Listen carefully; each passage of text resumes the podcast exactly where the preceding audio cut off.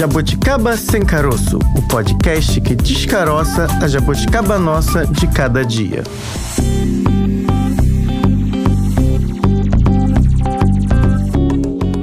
Começa agora mais um Jabuticaba Sem Caroço, o podcast de quem, Bárbara Pereira? Da Sputnik Brasil. Você não sabe? Fique sabendo agora. Agora tá sabendo.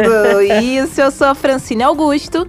E eu sou a Bárbara Pereira, sempre juntas. Estamos aqui para descaroçar as notícias nossas de cada dia para você ouvinte, chamado aqui por nós de jabuticaber. É bonitinho, Fofura. né? É fofo, eu gosto também. Bárbara, quero já aproveitar aqui no início para convidar, se você chega pela primeira vez, vai lá no nosso Twitter, que é o arroba jabuticabasc. Também estamos nas principais plataformas. Tem dado certo, Bárbara, eu pedir as estrelinhas, porque eu observo lá pelo aplicativo o número de estrelas. Estamos com cinco estrelas. E a quantidade de pessoas dando essas estrelas também está subindo. Ou seja, muito obrigada para você que já nos deu as cinco estrelas. E se você ainda não fez isso, está sendo intimado neste momento. A gente tá rumo ao Hexa? Rumo ao Hexa, é, gostei. Não dá pra ser seis ainda, É. na- lá na plataforma que eu acompanhei. Mas não tem problema não. Dê a estrelinha lá pra gente que o que vale é a intenção. Ai, como ela tá amável. Ah, eu vou falar de comida, eu tô feliz, é Bárbara. verdade, né? Francine, hoje é o seu tema. É o meu momento. Pra você ouvinte saber dos bastidores aqui, Não. a Francine fala de comida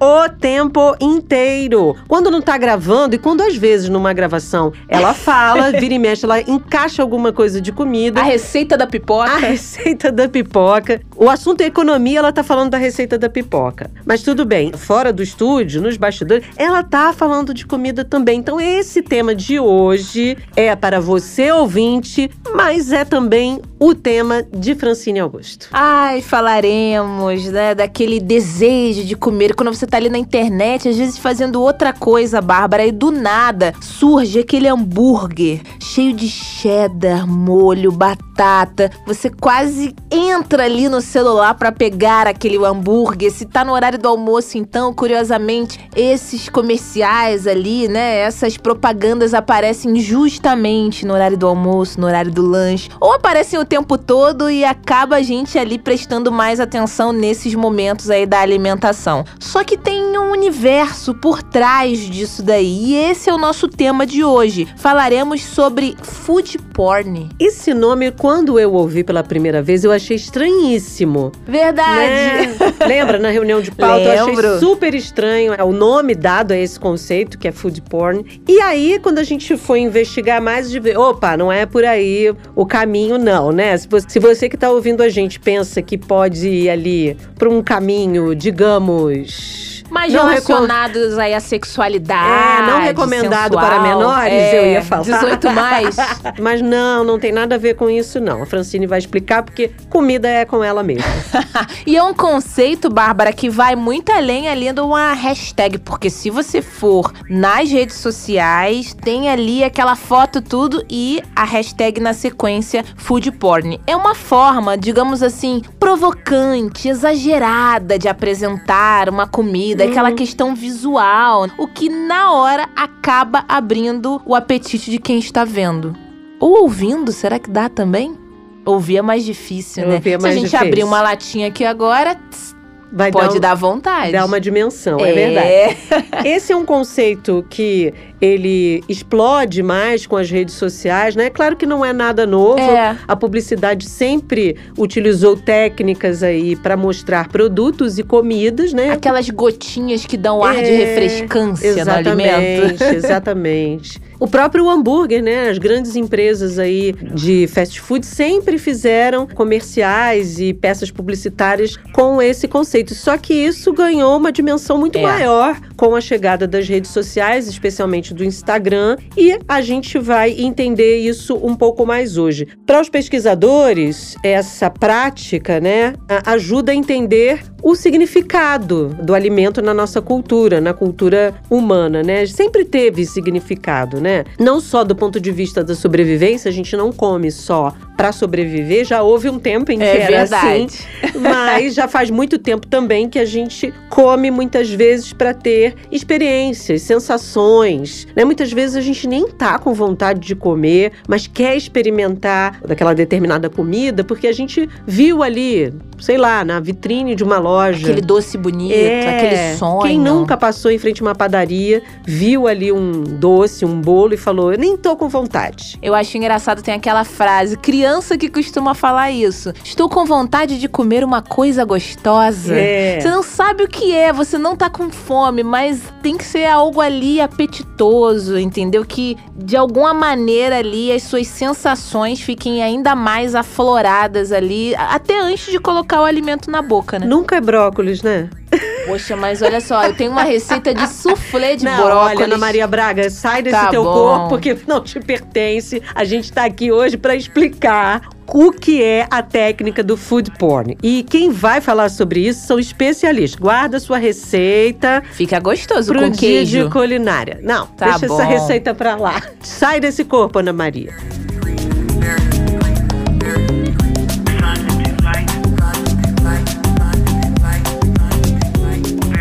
A gente começa nosso bate-papo agora, então, com o Alexandre Rodrigues, ele que é professor da ESPM, especialista em neurociência aplicada a negócios. Alexandre, muito obrigada pela sua participação aqui no nosso podcast. Seja muito bem-vindo. Imagina, eu que agradeço. Sempre falar desse assunto é um assunto que me deixa sempre muito contente, né?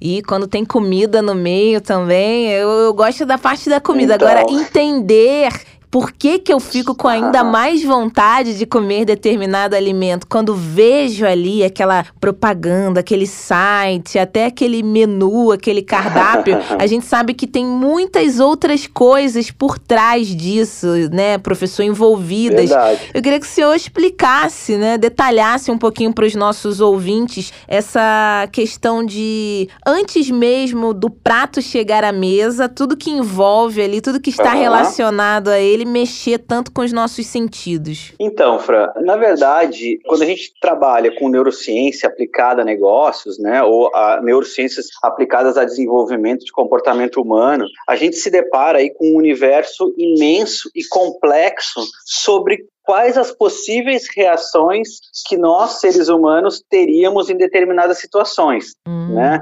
Então, assim, muitas pessoas me procuram, né? Procuram os cursos que eu trabalho para entender como vender mais. E elas acabam se deparando com um mundo infinitamente complexo de possibilidades. Ou seja, todo o trabalho que se faz em relação às neurociências aplicadas a negócios ou predição de comportamento, ou como nós vamos nos sentir, ou como nós vamos agir em determinadas situações, ela é feita dentro de uma cadeia de conjecturas de elementos e estímulos que vão te aproximar ou te afastar de determinada situação. Então, ou seja, existe uma tendência maior de que a Fran sinta fome quando ela veja, quando ela enxerga uma imagem específica ou não, entendeu? Agora o que acontece? A gente não consegue fazer essa comprovação efetivamente que você vai passar por essa situação, porque você tem um histórico de experiências em relação a determinadas situações que é único. Então, assim, apesar de nós humanos termos aí o mesmo cérebro, a mesma anatomia, né, o mesmo sistema de evolução, nós temos, né, desde que nascemos, experiências próprias e o nosso cérebro aprende de uma forma única, né? Nenhum cérebro é exatamente igual ao outro. Então, por Uhum. exemplo, eu não tenho como afirmar que determinado uh, comportamento vai efetivamente acontecer se eu imprimir uma imagem ou não imprimir uma imagem, tá entendendo? É, o que a gente faz é um mapeamento de determinados estímulos que façam com que a probabilidade de que você se aproxime de um determinado comportamento seja maximizada ou minimizada. Por exemplo, se a empresa não quer que algo aconteça, quais são os estímulos que estão levando para que essa é, determinada situação aconteça, entende? Uhum. Então, por exemplo, para que eu consiga responder essa tua pergunta de uma forma mais simples, né? não simplista, mas uma forma mais simples que as pessoas consigam entender, nós uh, tendemos a separar tanto produtos quanto serviços em duas classes bem distintas, Hum. tá? Uma chama-se produtos ou serviços utilitários e outra chama-se produtos ou serviços hedônicos. Para cada uma desses dois segmentos, nós temos reações e temos formas de apresentar esses produtos diferente, hum. diferentemente. Ou seja, que ela te aproxima mais desse produto ou ela te afasta mais desse produto. Essa aproximação de um produto é uma aproximação por vantagem, uma aproximação por prazer, é uma aproximação por necessidade. Depende muito de como você está naquele momento em relação àquele tipo de produto. O afastamento da mesma forma, você uhum. se afasta de um produto ou de um serviço por diversos fatores, né? Mesmo é. pode ser medo, pode ser nojo, pode ser Falta de dinheiro, brincadeira. Pode ser a, a, própria falta de dinheiro, ela é um medo de que você não consiga arcar com Sim. aquele custo. Então, é. ela tem uma relação emocional por trás, entendeu? Que você justifica como medo, que você justifica como falta de dinheiro, porque é a primeira coisa que vem na sua mente, para justificar aquele afastamento, tá entendendo? Entendi. Então, alguns produtos e alguns serviços são mais maleáveis nesse sentido. Por exemplo, tá? Se eu vou vender uma maçã, Tá? Uma maçã é um produto extremamente utilitário. Então, por exemplo, eu bater uma foto de uma maçã e postar essa maçã com um preço X lá no meu Instagram, por exemplo, pode não me dar um retorno tão esperado ou tão funcional quanto se eu bater uma foto de uma torta. Tá entendendo? É. A torta, ela pode ser muito mais emocionante do que um produto que é utilitário. Então, por exemplo, para a torta, nós chamamos que a, que a, que a torta, um bolo, algo que você possa decorar, um próprio doce personalizado, alguma coisa nesse sentido, vamos estamos falando de comida, né? Nós temos aí uma margem hedônica maior que a gente possa trabalhar. Então, ou seja, o nosso cérebro, quando ele está avaliando esses dois tipos de produto, ele trabalha com um sentimento de justiça ou injustiça. Ou seja, eu posso cobrar mais por uma maçã ou menos por uma maçã. Como a maçã é um produto extremamente utilitário, se eu cobro mais por uma maçã e depois eu vou no supermercado e eu vejo aquela mesma maçã por um preço inferior, o meu cérebro se sente injustiçado. Estão conseguindo entender mais ou menos o que eu é, quero dizer? Isso, eu sinto sempre isso quando eu vejo os preços diferentes. Isso. Fico com raiva de mim que não pesquisei, que não vi. Exatamente. Ou seja, quanto mais utilitário for esse produto, mais injustiçado você vai se sentir em pagar mais por ele. Pelo contrário, os produtos hedônicos ou um produto mais emocional, né, e ele pode, e a gente pode navegar por essa, por essa relação de, de emoção dentro de um produto, ou seja, você pode pegar um produto que é utilitário no primeiro momento e, e, transformar ele num produto mais emocional, isso sim. Mas, ou seja, quanto mais emocional for esse produto, mais você admite pagar por ele um preço maior. É verdade. Então, por exemplo, se eu boto a foto, entendeu? Então você vai numa padaria, aí você tem o cardápio, você tem ali suco, você tem ali fruta. Você pode perceber, por exemplo, que num cardápio o suco e a fruta eles estão escritos em palavras e tem um preço. Os produtos que são mais emocionais, eles tendem a vir com uma fotografia. Por quê? Porque a, aquela padaria ela pode ter a margem de cobrar mais por um produto que é mais bonito, um produto que parece mais saboroso, um produto que vai mexer com a sua relação emocional de uma forma que você admite pagar mais por este produto que está naquela padaria naquele momento, a pagar menos por, pelo mesmo produto que possa estar no supermercado, por exemplo. Tá entendendo? Uhum.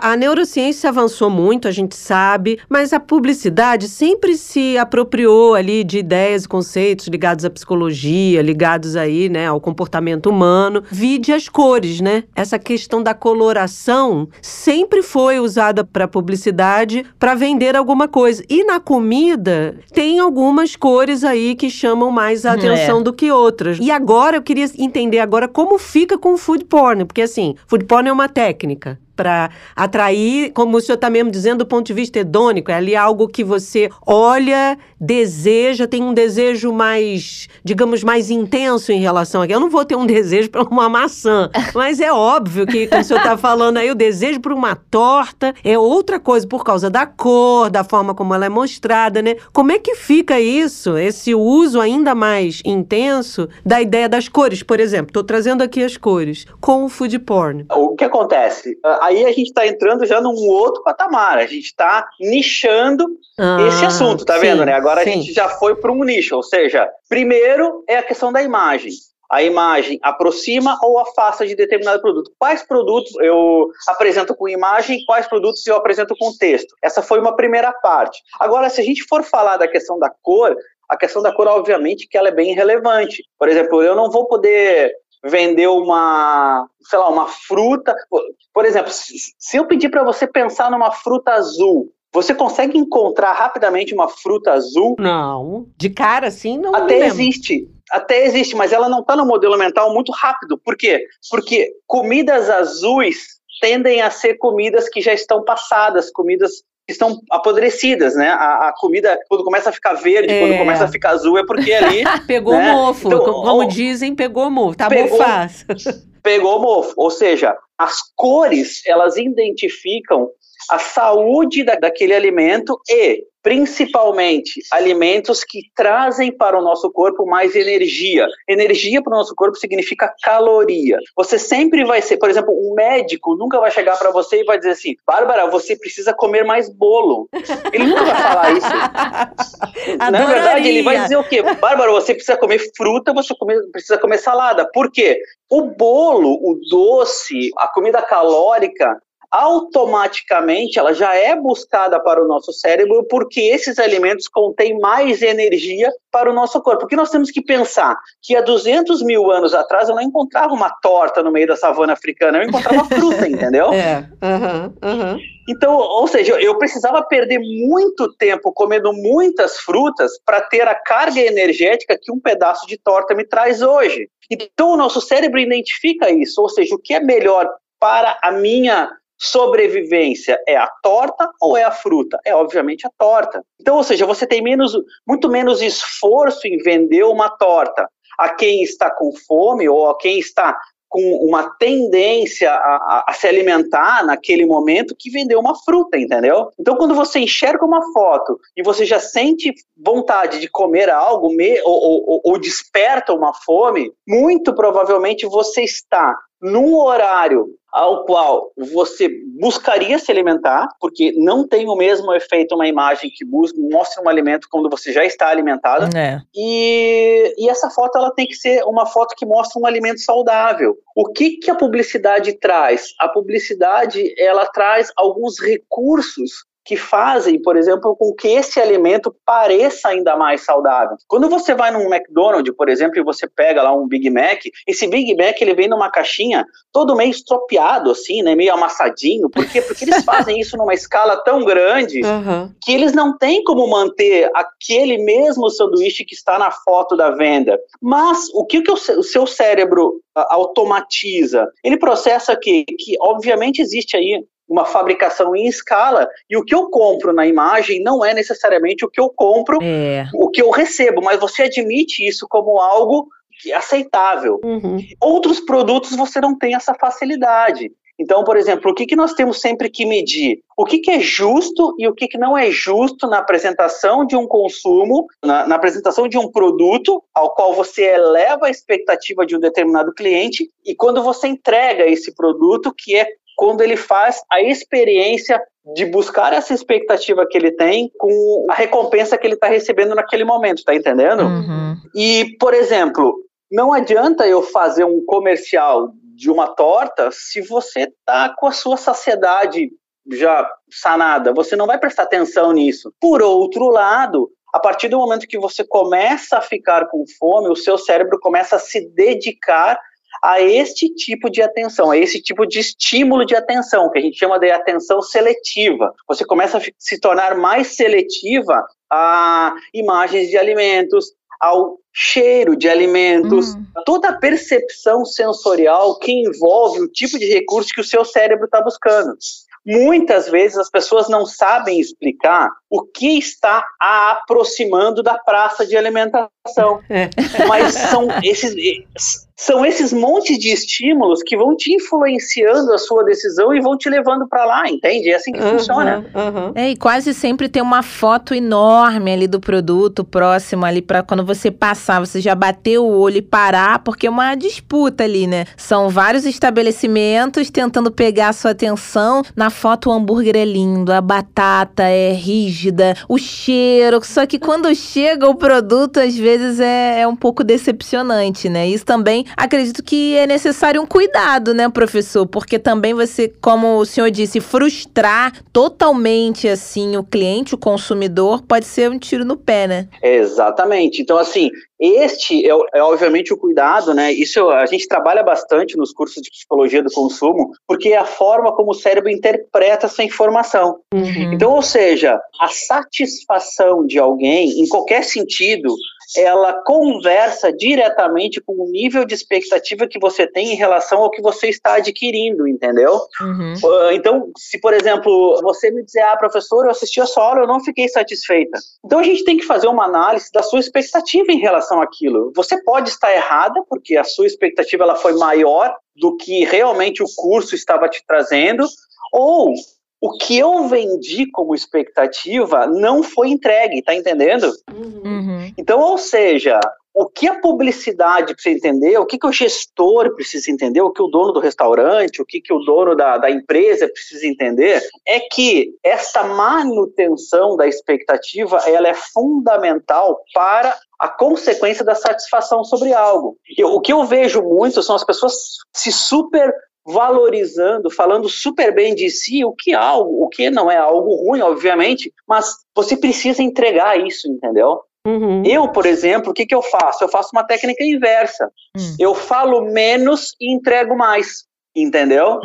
Então, por exemplo, se você vai assistir um curso que eu faço, você vai, vai ver lá 10 tópicos, eu entrego 15, entende? Uhum. Então, assim, não tem como você não ficar satisfeito por algo que você recebe a mais do que pagou. Então, eu sempre busco superar a sua expectativa em algum ponto. E isso a gente tem uma margem maior quando a gente fala em produtos e serviços hedônicos, que você pode transformar esse produto numa experiência mais positiva, porque você tem ali recursos e estímulos que te possibilitam gerir um por um e trazer elementos de satisfação a cada passo que você que você está dentro do, do estabelecimento, tá entendendo? É verdade. E essa ideia da experiência, ela hoje está aí imersa em vários, em vários setores, né? Não só na questão da comida, porque é algo que tem sido pensado Sim. assim. Você vai fazer. Eu conheço um pouco do, desse sentido da experiência nos museus, por exemplo. O museu hoje em dia pega esse conceito para você vivenciar alguma coisa, seja na, no tato, seja no, no cheiro, aquilo não ficar Exatamente. só no sentido de, do visual, né? Você ter ali outros Exatamente. elementos para você ai, vivi uma experiência incrível naquele museu X ou Y.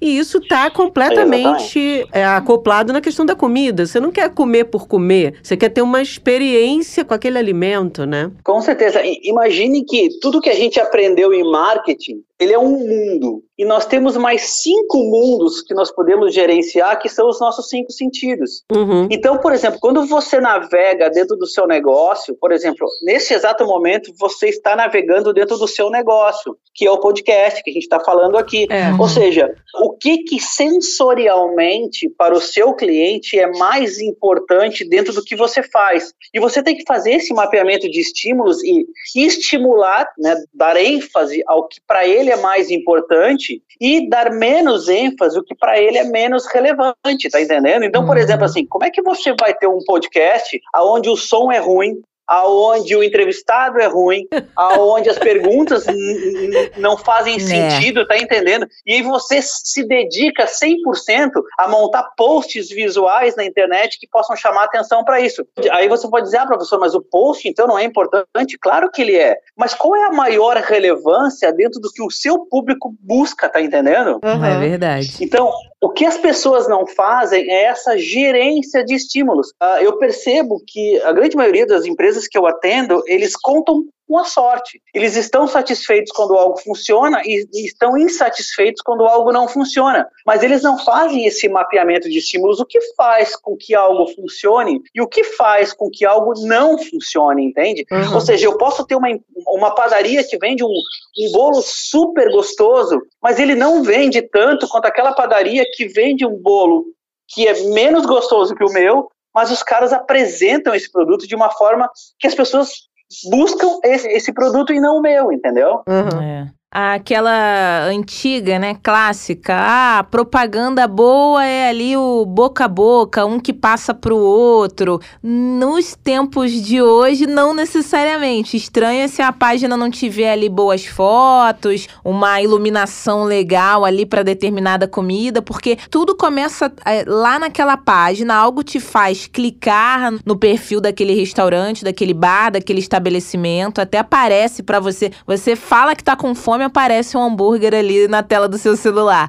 E quando a gente chega no local, também tudo que tem ali, é, existe uma expectativa daquele ambiente. Hoje a gente fala muito de um lugar instagramável, né? Então não é só a questão do food porn, é, vai além, né? Ter uma, uma iluminação além, interessante, é ter planta, são vai muitos além. detalhes que vão além de só se alimentar, né, professor? Então, Fran, a gente vive num mundo de extremos hoje em dia. E eu defendo o mundo do equilíbrio equilíbrio, entendeu? Porque assim, o que você vende, você precisa entregar. É. Porque a pior injustiça que um cérebro pode admitir é a injustiça de que ele foi enganado. Quando você é enganado, você perde uma conexão que nem todas as pessoas conseguem entender a importância disso, mas é, é, a conexão da confiança. Quando você para de confiar em alguém, você começa a trabalhar não mais com a relação emocional, ou seja, a relação emocional agora ela começa a jogar contra porque ela te freia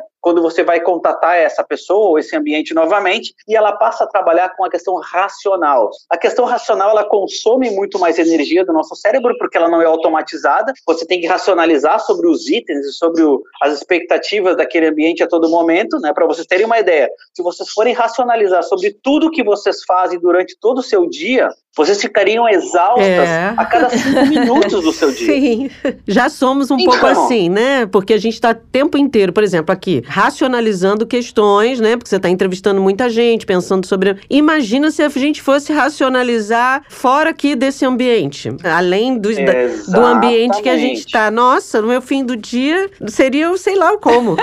Não, exatamente assim. Olha só, um exemplo bem simples de entender: o supermercado, por exemplo. Se vocês forem pensar vocês vão praticamente no mesmo supermercado toda vez. É. Né? Por que, que vocês não trocam isso? Porque ali vocês se sentem mais confortável, você sabe onde estão os produtos, a iluminação já está condizente, vocês já estão acostumados com o ambiente, as pessoas que atendem vocês já conhecem, ou seja, os produtos já estão dentro do que vocês mais consomem, então vocês encontram, ou seja, isso tudo é uma justificação de um cérebro que usa muito menos energia é. para realizar o que ele precisa do que se vocês estivessem trocando constantemente de um supermercado. E percebo que o supermercado ele não é como um shopping center que inova a todo momento, ele não troca prateleiras de lugar, ele, ele mantém aquele padrão sempre para que você consiga realizar as suas compras, ou seja, tomar as suas decisões no menor tempo possível de forma automatizada. Para você ter uma ideia, você toma algo em torno de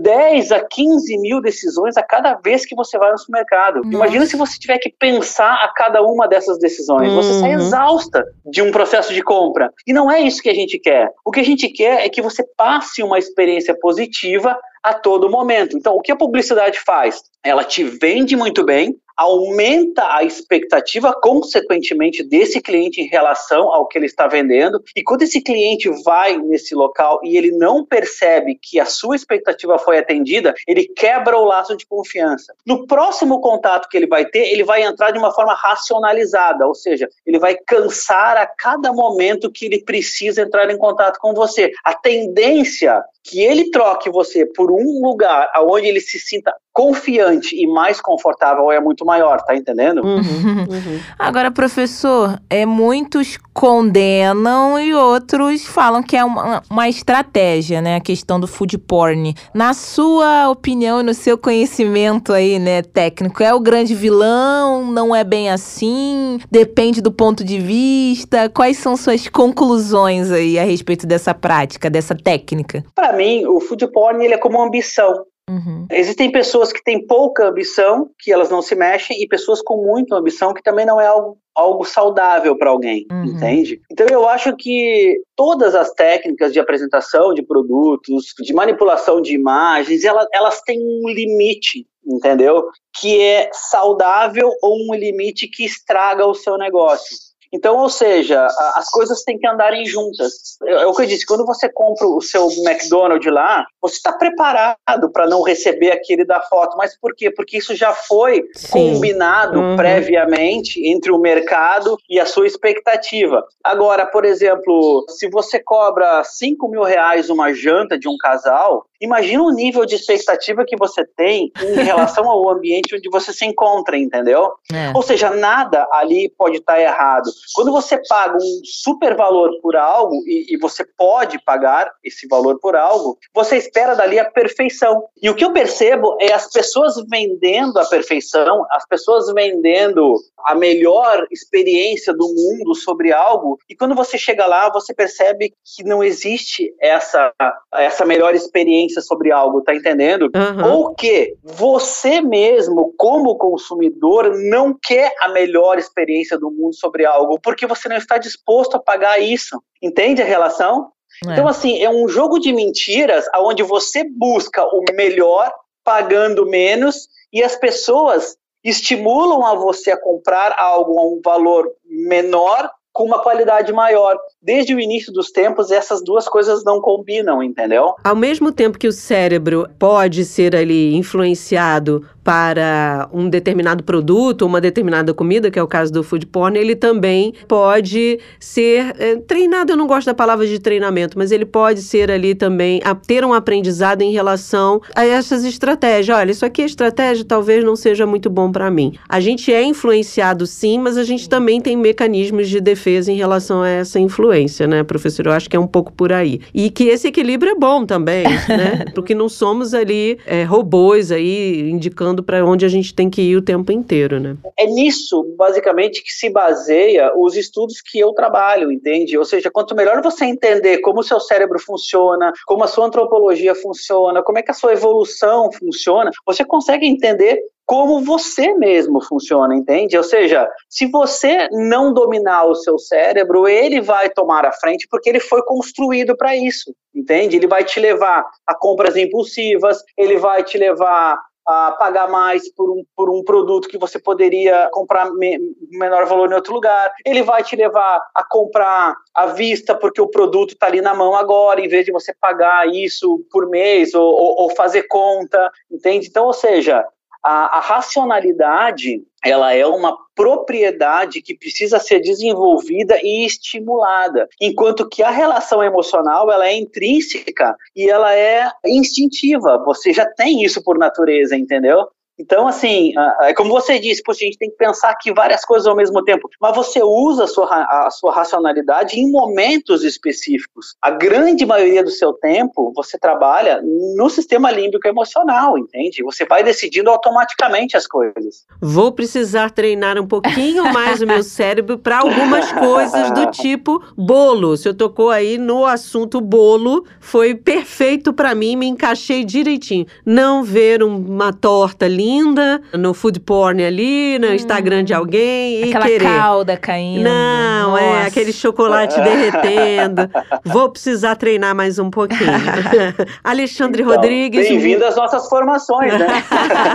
Muito obrigada, viu, pela sua participação aqui. Tenho certeza que esclareceu bastante aqui para nós é. com esses mecanismos que são estratégias de venda e ninguém está culpando ali a venda, nem muito menos essas estratégias, mas que a gente não, pode, não. pode também ficar ficar um pouco mais espertinho em relação a essas estratégias. Muito obrigada, viu? Exatamente. Então, assim, a gente tem um canal no YouTube que já tem lá mais de cento e poucos vídeos, com lives, com, com dicas aqui sobre esses assuntos, neurociência aplicada a negócios. Se você digitar no YouTube lá, NeuroExpert, você já vai cair direto no canal. E o meu Instagram também, é o arroba NeuroExpert, né? Tem várias dicas, tem dicas de livros também, vários posts ali. Quem quiser entrar em contato também pelo direct para tirar alguma dúvida, pode ficar bem à vontade, que eu tento dar o retorno o mais breve possível. Tá bom, gente? Muito obrigado pela oportunidade aqui e qualquer coisa é só chamar. Eva, até a próxima até a então, próxima. viu? Tchau.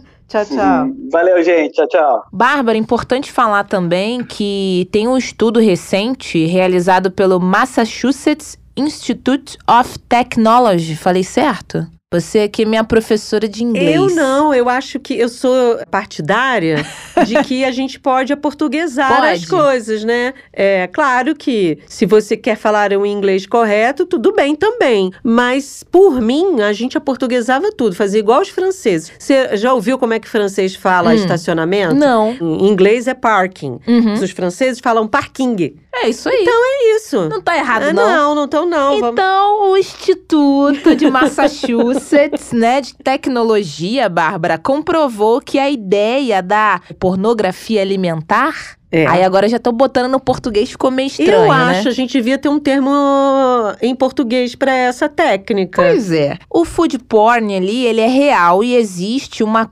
constelação de neurônios de processamento de imagens identificadas aí pelos especialistas que são esses neurônios justamente estimulados exclusivamente por imagem de comida. Não é ah, a gente acha que não, tem ali um grupo específico de neurônios que dão aquele estalo assim quando justamente a gente vê essas imagens e de acordo com o estudo, né, dá para entender aí o significado especial de cada alimento. Mas Bárbara, a gente lembra que apesar de estarmos aqui rindo, brincando, falando de receita, vontades e exageros ali, esse cenário que às vezes é construído, né, justamente por essas imagens, food porn, pode ir além do desejo só ali de saborear algo e pode de alguma maneira afetar pessoas que têm algum tipo de distúrbio ou transtorno alimentar. Pode ser justamente que o termo que a gente usa muito ultimamente, que é um gatilho, né? E aí é importante procurar ali auxílio, uma ajuda, um acompanhamento médico, né? É, tudo tem que ter equilíbrio. É. Parece bobo, mas é verdade, verdade. né?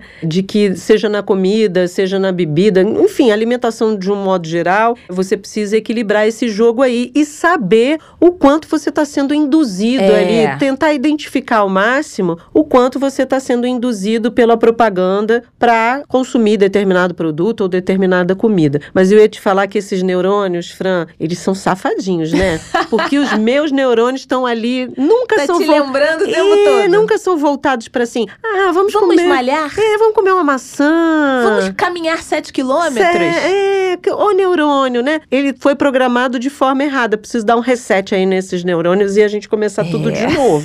Mas brincadeiras à parte, a gente gosta de brincar aqui. Mas E de esse- comer. E de comer, claro. Mas esse é um assunto sério, como É. a Fran disse.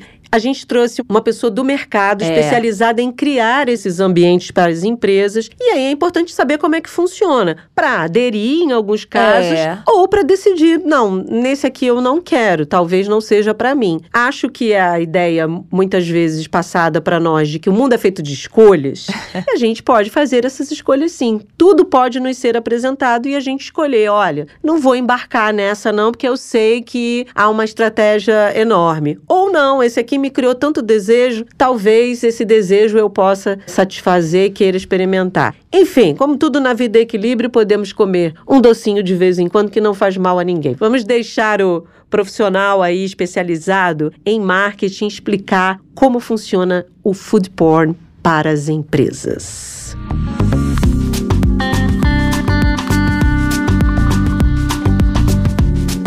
A gente convida agora para esse bate-papo o Mauro Macedo, ele que é o responsável aí pelo marketing da Saipos, que é uma empresa especializada aí na gestão de imagem e também de- do marketing de restaurantes. Mauro, muito obrigada pela sua participação aqui no nosso podcast, seja muito bem-vindo. Muito obrigado, eu que agradeço a todos vocês. E é uma honra, né, comentar um pouco sobre a nossa empresa e também trazendo novos temas aqui, comentando um pouco mais sobre a nova realidade do mercado, né, do food delivery, o food porn e várias outras coisas. Pois é, a gente gosta muito de aprender, tá sempre convidando aqui quem entende do assunto. Você entende primeiro, antes de se aprofundar aqui no nosso tema, queria que você apresentasse um pouquinho a empresa de vocês. A Saipos, para quem não conhece, é uma startup que foi fundada lá em 2017, tá? Somos um- um dos maiores players do Brasil em sistema de gestão para restaurantes, tá? A gente simplifica a vida dos empreendedores do ramo. Então, o que nós temos aqui? Um sistema de PDV, onde temos integração com diversos sistemas de delivery, tá? Os mais conhecidos do mercado aí que todo mundo já sabe, que é o, é o iFood, a Rappi, Hum. entre outros. Então, es- estamos aqui com o sistema integrando tudo. Além disso, temos inúmeras funcionalidades que são os relatórios, que sempre os nossos clientes estão pedindo mais e mais relatórios e a gente acabou criando um sistema completamente ágil e completo. As pessoas gostam dos números, dos resultados, mas nem sempre tem ali expertise para gerar esses relatórios, né? Então. É importante perguntar e trabalhar com quem entende. E aí agora, falando especificamente do nosso tema, né, food porn, como isso faz parte aí do serviço prestado por vocês na Saipos? É pergunta extremamente interessante, principalmente hum. porque, trazendo um pouco do contexto, né, do food porn, desde o período que ele começou a bombar aqui no Brasil, né, trazendo uma, algo mais local. Uhum. Ali, eles lançaram o Instagram em 2000 e por volta de 2010 e as pessoas, os restaurantes, donos de restaurantes, os empreendedores começaram a publicar seus materiais ali, começaram a ter muita visibilidade com essas postagens, porque é uma técnica é que você utiliza para atrair mais pessoas e trabalhar com as sensações de, de voltadas para a atração desses alimentos. Hum. Como é que a gente aplica aqui hoje? Obviamente, alguns restaurantes aqui eles sempre recebem o nosso apoio, tem bate-papo com os nossos parceiros, e a gente indica que contratem fotógrafos, contratem uma equipe que tenha um pouco de entendimento de como é que funciona essa técnica para o dia a dia. Vou te trazer um exemplo bem maior. Quando eu entro em um aplicativo de delivery, eu fico muito tempo ali escolhendo qual prato, qual comida, qual hambúrguer eu vou querer. Mas a primeira coisa que a gente faz é olhar as fotos, olhar as imagens ali, não as observações e nem o título da comida. Antes tá? até do preço, né? Isso, antes até do preço. Então a gente vai muito, muito, muito através das imagens. É, e é isso que hoje a Cycles acaba influenciando esses restaurantes. Nós temos ali o site delivery, mas também nos bate-papos que nós temos aqui com os nossos parceiros, esse é uma conversa constante, né? Atualiza as fotos do teu, do teu site delivery, atualiza as fotos do teu, do teu cardápio. Então isso é extremamente importante ter consciência ciência que essa técnica hoje faz gerar muitas vendas. Você disse aí que quando, mais ou menos ali 2010, foi quando o Brasil começou a bombar com essa técnica. De onde vem isso? Onde começa essa prática do food porn? Então, justamente pelo consumo de imagens nas redes sociais. Né? O Instagram, uhum. que foi uma das plataformas que mais teve, que tem sucesso aqui no Brasil, uhum. com o lançamento dele, os brasileiros começaram a buscar. Mas só sete anos depois, Bárbara, que foi que teve a explosão, foi teve um pico de postagens ali com a hashtag foodporn aqui no Brasil. Agora, isso não é que talvez quem nos ouve nesse momento, ah, tá, é só uma foto bonita ali, tirar uma foto, coloca na página ali do estabelecimento. Quem é empresário está nos ouvindo agora, tem uma rede de lanches ou está pensando, né, em começar aí no mercado. Na verdade, tem toda uma estratégia, né, por trás de cada imagem daquela, não é só tirar uma foto e pronto, acabou. Tem todo um estudo, né? Exatamente, são inúmeras técnicas que você deve aplicar antes de começar a compartilhar suas fotos, né? uhum. né? Inclusive no nosso próprio site ali da Cypress, a gente já disponibilizou um artigo uhum. recomendando ali para as pessoas como é que eu faço ali para tirar fotos de food porn, como é que eu faço para utilizar o food porn no, no meu site, nas, nas, minhas redes sociais. E a gente explica se é preciso ou não contratar um fotógrafo, que tipo de louça precisamos utilizar, né? A montagem do prato, que é essencial você entender um pouco sobre a montagem do prato uhum. e principalmente qual é o melhor ângulo. A maioria das pessoas acreditam que, ai não, eu só vou postar uma foto ali de cima para baixo e pronto. Uh, vou tirar uma foto de cima para baixo e pronto e vou compartilhar na internet ou então ali no meu cardápio, no meu cardápio digital. E, e é isso, as pessoas vão gostar. Não, o ângulo é extremamente importante ali para você estimular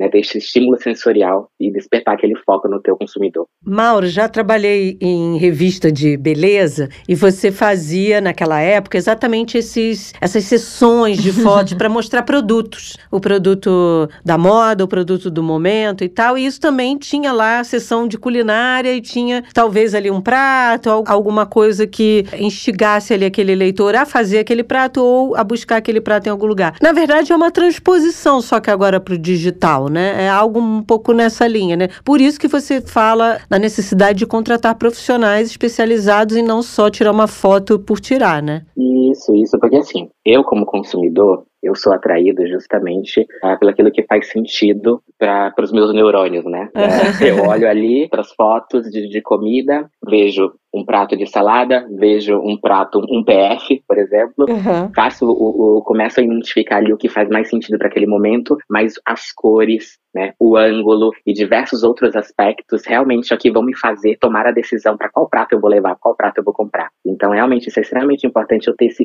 filtro, esse crivo agora falando né, como um empreendedor, falando como empresa. Eu tenho essa necessidade de estar tá analisando esse material e tendo profissionais ali me acompanhando, me dando as melhores sugestões para que eu consiga produzir o melhor material. Agora, a dúvida que fica também, né, que cada negócio ali tem um serviço prestado, tem a demanda também, pode ser vocês que lidam aí com vários estabelecimentos. Tem pizzaria, hamburgueria, restaurante mais bistrô, o outro que só existe o delivery, não tem a loja física mesmo. A gente pode dizer também que existem diferentes tipos de food porn ou ah, não, é, é o conceito é esse pronto ou pode ter algum tipo de variação de acordo com o estabelecimento? Não, existem muitas variações, realmente, o que você trouxe aí sobre ter para pizza, para hamburgueria, até para lugares que oferecem chocolate. Os clubes mais famosos são hamburgueria e chocolate. Hum, né? ah, tá. Então a gente, a gente vê muita coisa acontecendo no mercado. Por exemplo, eu vou passando numa avenida e de repente eu vejo um outdoor com uma propaganda de alguma hamburgueria super famosa aqui em São Paulo. Isso já me chama atenção, eu fico com aquilo na mente. Nossa, eu vi aquele hambúrguer maravilhoso. Eu nem foco no preço, mas eu vi que o hambúrguer é maravilhoso, né? Então eu vou, eu vou buscar. Você já viu, já viu que é uma propaganda totalmente diferente no outdoor, mas também você encontra em vídeo. Então é. vai muito relacionado ao que você está buscando, o, o, como a empresa hoje está tentando te acessar no mercado. Você percebe que é, esses segmentos sentem agora a necessidade de estar tá, tá on, como se diz agora no momento, de estar tá on, de estar tá fazendo esse tipo de trabalho? Porque a gente sempre, antigamente, ouvia, ah, isso é uma estratégia de marketing talvez não seja muito boa para mim, vou gastar muito, tinha ideia do, né, vou gastar muito com comunicação, mas hoje o que tudo indica é que se talvez não fizer isso, não está on no mercado, né? Exatamente, tem uma tendência já alguns meses uh, do food porn em vídeo. Né? As pessoas hum. falam, nossa, como é que o food, é o food porn em vídeo? Né? Principalmente com essas mudanças que aconteceram nas redes sociais. A gente sabe que um dos principais canais que nós temos hoje, que é o Instagram e o TikTok, né? consumo de vídeos curtos. Então existem até influencers que só produzem esse tipo de, de uhum. vídeo com esse tipo de técnica, esse tipo de conceito. Então teve essa mudança e sim, os empreendedores, os donos de restaurantes, eles precisam estar acompanhando essa tendência de mercado tem essa necessidade nesse momento de produzir material em vídeo. E as pessoas acham até estranho, né? Ah, não, mas esse estabelecimento aqui não tem uma rede social muito alimentada, é. as fotos não são lá muito assim. Será que é bom? Porque também quem nunca pediu um lanche em casa e chegou de um jeito completamente diferente? Nossa, aquele hambúrguer aí de uma marca famosa, então antiga, quando você vê aquela batata triste que chega na sua casa, você se arrepende. Então, é, tem também, Mauro, a importância de não frustrar o cliente com esse tipo de prática, né? Porque é, indo pro, pro ser humano ali, né? O Photoshop, a gente coloca quando vê a pessoa pessoalmente, não é nada daquilo. E com a comida também existe esse cuidado para que não fique muito belo ali na rede social e quando o cliente for ou receber esse produto ele se frustrar? Então, nossa, esse é um ponto crítico, né? Principalmente das, das maiores redes de, de restaurantes, né? Uh, falando de um formato global, principalmente quando você trabalha com hamburgueria, com produção de hambúrguer, né? O que é recomendado você publicar na, nas redes sociais ou então a produção de um vídeo, de um food porn em vídeo, né? É você exagerar na quantidade de ingredientes, colocar bastante produto. E isso acaba induzindo o consumidor final a pensar que ele vai receber aquela mesma quantidade de, é. de, de materiais ali dentro da colinha de delivery. Mas não é bem assim. A técnica está muito associada a essa parte sensorial. Então, a quantidade de ingredientes, né? Até mesmo quando você vê um vídeo e tem aquele pequeno vapor aparecendo ali no fundo, que ele desperta, nossa, eu tô vendo esse vídeo, mas eu consigo sentir o cheiro desse hambúrguer, sabe? Então, a, a técnica aplicada dessa forma, com essa quantidade de ingredientes, acaba induzindo o consumidor final a pensar que ele vai receber muita coisa ali no momento que ele faz esse pedido. Claro, precisa ter responsabilidade no momento que a gente compartilha um material nas redes sociais. É super importante passar a verdade para o consumidor, porque tem a modernidade, né, teve essas mudanças em, todos esses canais e o consumidor ele está muito mais crítico. Então, a partir do momento que ele recebe na casa dele um produto um alimento que não tem, não corresponde ao que ele viu ali nas imagens, ele vai voltar no teu canal, ele vai voltar na tua rede social e ele vai fazer uma reclamação ali. Então, uhum. é aplicar a técnica com consciência. Vai virar um hater. É. Exatamente, exatamente, Eu já fiquei, não confesso para você, Mauro, furiosa porque a comida chegou toda torta na minha casa. e isso é uma coisa interessante de perguntar. O food porn é uma técnica que serve para qualquer tipo de comida? Porque eu fico imaginando, por exemplo, pizza é um negócio que a gente adora pedir em casa. É verdade. Mas às vezes a pizza veio lá, o entregador vai lá, sacudiu tanto a pizza que chegou o queijo por debaixo da pizza. Tem muito buraco. o queijo chegou embaixo da pizza toda. E aí você, de fato, quando quer comer, você tem a questão desse sensorial que você falou. Você olha e fala: a pizza pode até estar tá gostosa, continuar com o mesmo sabor, mas veio toda desmantelada. Você faz associação, óbvio, com a imagem que você viu ali no aplicativo que você comprou, né? E, e a tendência é reclamar. Serve para qualquer tipo de alimento essa técnica? Sim, para todo tipo de alimento. Pizza, chocolate, uh, bebidas, tá? Até mesmo para pratos 100% saudáveis, sabe? Aqueles, aquela, aquela, aqueles potinhos de comida de saladas que a gente encontra em tudo quanto é supermercado. Uhum. Ou então, uh, até mesmo uh, no aeroporto, que é o lugar onde mais vende esse potinho de salada. Então faz super sentido para todo tipo de alimento. Eu acho que o food porn não ia servir para. A técnica do food porn não ia servir para minha comida, não.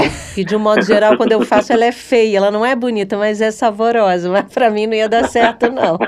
Olha, confesso que nem comigo, porque quando eu monto um prato, eu hum. olho para todo mundo que tá no restaurante comigo, todo mundo monta um prato lindo. Eu coloco ali, misturo e nada é, funciona. Nada pois funciona. é, é isso. Não, fora que também tem cada região é, de um jeito. Tem gente que bota o feijão por cima, o arroz por baixo, a comida do lado. Ainda tem isso, né? Pode parecer algo simples de tirar uma foto, mas tem todo um estudo. Acredito que por trás dessa fotografia, não só a beleza, tem uma pesquisa. As pessoas gostam do cheddar explodindo por todos os lados do hambúrguer ou numa cestinha do lado, o arroz por cima, por baixo do, do lado, assim. Pode parecer algo simples, mas tem sim uma estratégia pesada e toda uma metodologia para agradar o maior número de pessoas possíveis, né? Sim, e, e, sabe que antes das empresas começarem a publicar esses materiais, o que é super interessante é que publiquem os bastidores da preparação do hum, alimento, tá? tá? Mostrar como é o dia a dia do restaurante, porque a gente acha que o food porn só é a imagem ali, só é a técnica aplicada, o material final. Uhum. Produz ali fotos dos bastidores, filmagem dos bastidores, publica nas redes sociais, publica nos seus canais, porque tu acaba conquistando e passando muita credibilidade para o teu consumidor. E é legal até para mostrar a higiene com, que é. é. feita, a higiene pensada por aquela, aquele determinado estabelecimento, né? Que ele tem cuidado com aquilo, tem aí outros fatores aí por trás nessa mostrar essa preparação, né? Isso mesmo, é algo principalmente agora, né, com o que aconteceu nos últimos dois, dois anos e meio, né, em todos os países. Então, temos essa necessidade hoje de passar para o consumidor, passar para todas as pessoas que o nosso, nosso restaurante, que o lugar onde produz um alimento é, é um lugar que se preocupa com uhum. higiene, se preocupa realmente com o que vai entregar na tua casa. Bom, agora a gente está encaminhando aqui para o final desse nosso bate-papo, que é bom passar rápido. Você que é especialista no tema, Mauro, quem nos ouve agora quer começar aí a bombar nas redes e no orçamento aí também, né, nos lucros no final das contas, qual é o passo a passo ali? Começar a investir, você falou a questão da fotografia, mas é mais em conta talvez contratar um fotógrafo ou procurar, pesquisar uma empresa, porque não é um serviço que vai acontecer uma vez e pronto, né? Se for um restaurante, vão surgindo novos pratos, não sei, talvez fazer um pacote, não sei se hoje em dia existe isso. Qual seria aí o caminho caminho para quem quer começar a lucrar também, não só lá no restaurante, no estabelecimento, mas também a desenvolver e aflorar o desejo dos consumidores, dos clientes lá na rede social? Primeiro, é importante entender que a comida, né, ela é central para as interações sociais humanas e práticas culturais. Então, isso é extremamente importante. Partiu daí, é entender o teu produto, é entender o teu alimento. Às vezes eu tenho restaurante, eu tenho inúmeros tipos de hambúrguer, carnes ali, desde a vegetariana, a carne tradicional. A gente precisa entender principalmente como ele é fabricado antes de começar a divulgar. Uhum. Partindo daí, você começa realmente ali estudar um pouco mais sobre como o food porn está sendo aplicado nesse momento no, no mercado. Então, é o que eu falei logo no começo aqui, né? Qual louça a gente vai utilizar, qual será a montagem do prato, melhor ângulo, né? qual estímulo sensorial a gente quer despertar ali com aquela foto, né? E principalmente, né? Ter apoio de um bom fotógrafo, tá Hum. bom? Porque às vezes a gente acha ali, ai, Mauro, é muito fácil, eu tenho meu celular que É. a câmera dele é ótima, é 150 megapixels, gente, mas não é a quantidade de pixels de uma câmera. Meu sobrinho realmente ali- entende dessas Já coisas. ouvimos muito isso. Ah, eu tenho um, um sobrinho, um tio, um parente. Tem sempre um parente que fez fotografia. Isso, isso. E acabam eh, deixando de lado que é um processo de investimento na É. apresentação dos seus pratos, né? Então você está apresentando o teu restaurante, você está apresentando o teu restaurante através de pratos. Então é muito importante que você realize esse tipo de investimento, tá? Eu, né, o pessoal fala assim, ah, eu sou suspeito para indicar. Eu aqui como representante da Saipod, né? Eu indicaria realmente ali que você tenha um sistema onde você consiga divulgar os teus pratos, né? Uhum. Obviamente com as observações ali de como ele está sendo produzido e principalmente inserir ali imagens de ótimas qualidades. E é pra gente poder fechar agora mesmo, assim, eu fiquei me perguntando por que, por que food porn? Porque assim, ah, tá bom, eu li lá, o conceito é de uma comida pornográfica, mas quem tá ouvindo a gente agora vai falar, mas pornográfica em que sentido, Não é né? o que vocês estão pensando, Não hein? é o Sim. que pode induzir a pensar, não é por aí, né, Maura? Isso. É que food porn justamente porque causa estímulos sensoriais. Ah, né? tá. Então, Uma coisa provocante, né? Sim, é algo muito atraente. Então, quando você olha o que eu citei lá para vocês, né? Aquele vapor do hambúrguer saindo, um queijo derretendo, você acaba tendo um estímulo sensorial ali, acaba ele, ele sendo gerado. Você olha para aquela comida e fala: Nossa, que comida atraente, eu quero esse hambúrguer, eu não quero essa salada. A salada não tá tão bonita assim, e esse hambúrguer tá. Então é justamente por isso, viu? O food porn é justo isso, causar os estímulos sensoriais. Tá bom, ninguém vai pensar aí Outra coisa. outra coisa, não, gente. Por mas favor. Não, e, e o curioso é que de, de fato, né, desperta ali tantos desejos que às vezes você não está com fome, você não quer comer um hambúrguer, Uhum. mas é algo assim, é o brilho diferente. Antigamente a gente observava na- nas revistas, né? Ah, será que é só o brilho aqui da revista? Não, na internet. Você praticamente sente o cheiro daquele hambúrguer. Nem sei se existe ainda, mas tinha uma revistinha antigamente que a gente sentia o cheiro do perfume, né? Se tivesse do hambúrguer, então aí fecharia com chave de ouro, mas ainda tá um pouquinho longe disso, né? E sabe que faz parte? Sabe que faz parte? Porque Hum. assim, né? O, o food porn, ele é visão, ele é olfato, ele é Uhum. tato, ele é paladar, ele é audição. Então, eles são inúmeras coisas ali que compõem o food porn. E essa revista aí, bem famosa, né? É. Justamente utilizava isso, só que para outro tipo de material. E faz super sentido. né? Hoje a gente utiliza para o vídeo, então faz muito sentido você utilizar o, o food porn em vídeo hoje, né? Que você ali aguça a visão. E principalmente ali as pessoas acabam falando, né? Nossa, que cheirinho bom. E tá vendo um vídeo de um hambúrguer. Mauro, muito obrigada pela sua participação. E quem, agora que conheceu né, a Saipos, quiser contratar o serviço ou conhecer mais mesmo o trabalho de vocês, vocês estão por onde? Rede social, site, como encontra? Sim, estamos em todas as redes sociais e principalmente em saipos.com, tá bom? É só buscar a gente ali e aproveitar. Principalmente que esse mês de novembro nós estamos com promoções maravilhosas ali, então corre, viu? gente, muito obrigado pelo tempo de vocês, tá? A gente que Foi te agradece, viu? Obrigada, Mauro. Até a próxima. Imagina. Tchau, tchau. Tchau.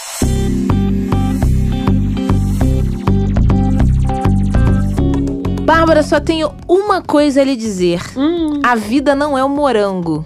Então, segunda-feira estamos de volta. não é. Então tá. Então a vida não é um morango, muito menos morango com chantilly. Nem o o Sunday. nem um Sunday. A gente precisa falar de realidades. Isso. E uma realidade. Eba!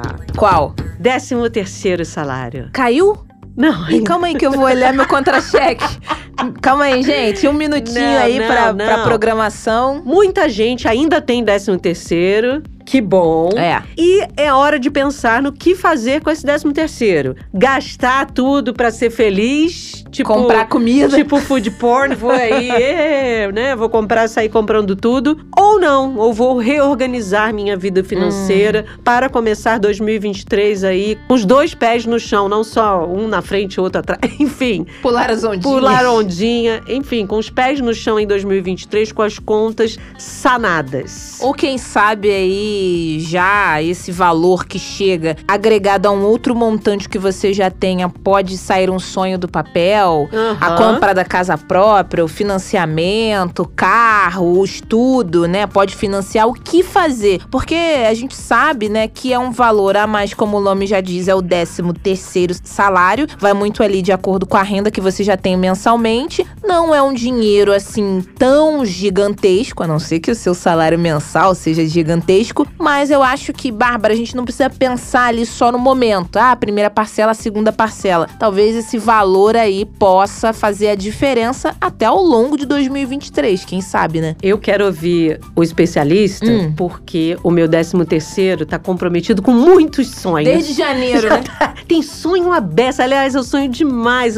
Vai ter que diminuir aí, dar uma prioridade de sonhos. Que menina Então, sonhadora. eu sou uma menina sonhadora. Oh. Eu tenho o lema da minha escola de samba que é sonhar não custa nada. Então é isso, Bárbara Pereira. E eu sonho que os nossos ouvintes cada vez mais vão aí compartilhar os nossos episódios, nos seguir no Twitter, que é o jabuticabasc, espalhar no grupo da família, dos amigos, contar pra todo mundo que esse podcast aqui, que é um podcast que você também acompanha no site da Sputnik Brasil, vai ser o, digamos assim, o, o divisor de águas da sua vida. Que tal? Sonhar não custa nada. É. Vamos É isso. Até segunda-feira. Tchau, tchau. Tchau. Jabuticaba Sem Caroço, o podcast que descaroça a jabuticaba nossa de cada dia.